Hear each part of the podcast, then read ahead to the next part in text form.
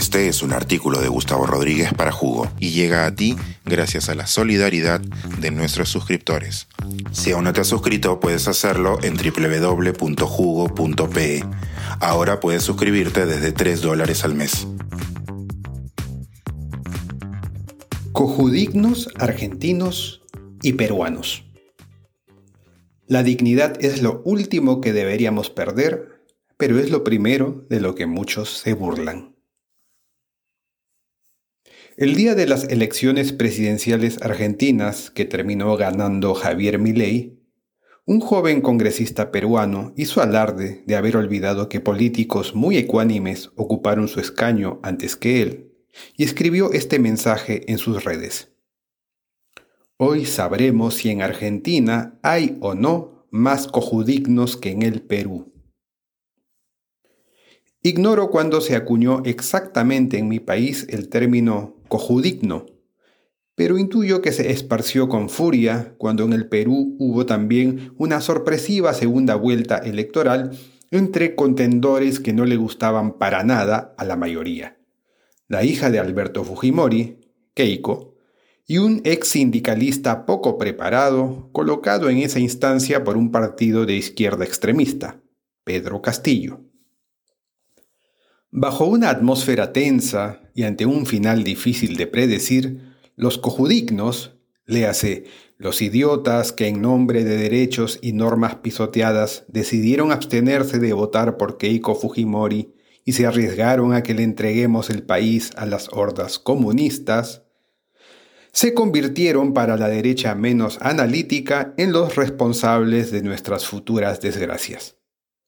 Simplificando la noción como para que entre en una calcomanía, un cojudigno sería quien prefiere estar a favor de valores intangibles como la dignidad humana en vez de preferir el crecimiento económico. Nuestros derechos o los bolsillos, digamos.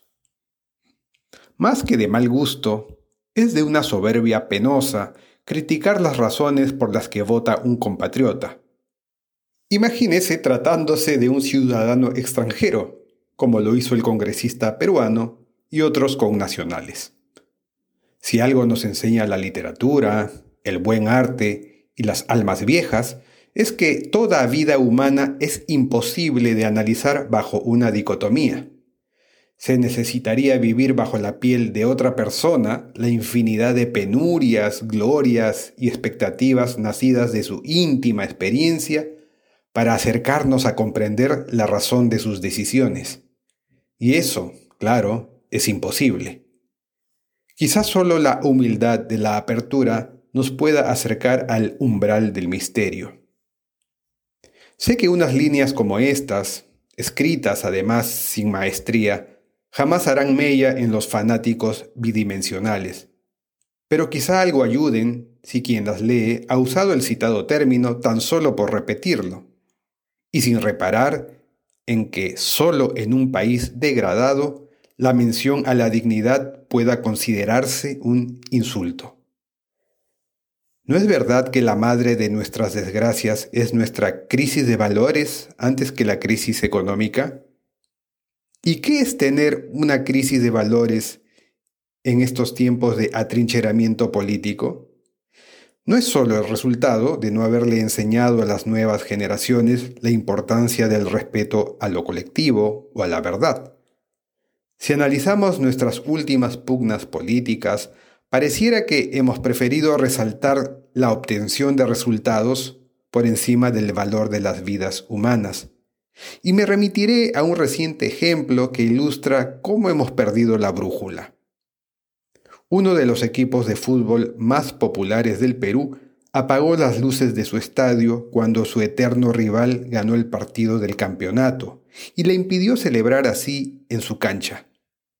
Es como si alguien hubiera pensado, si no obtuvimos el resultado anhelado, que se joda el otro.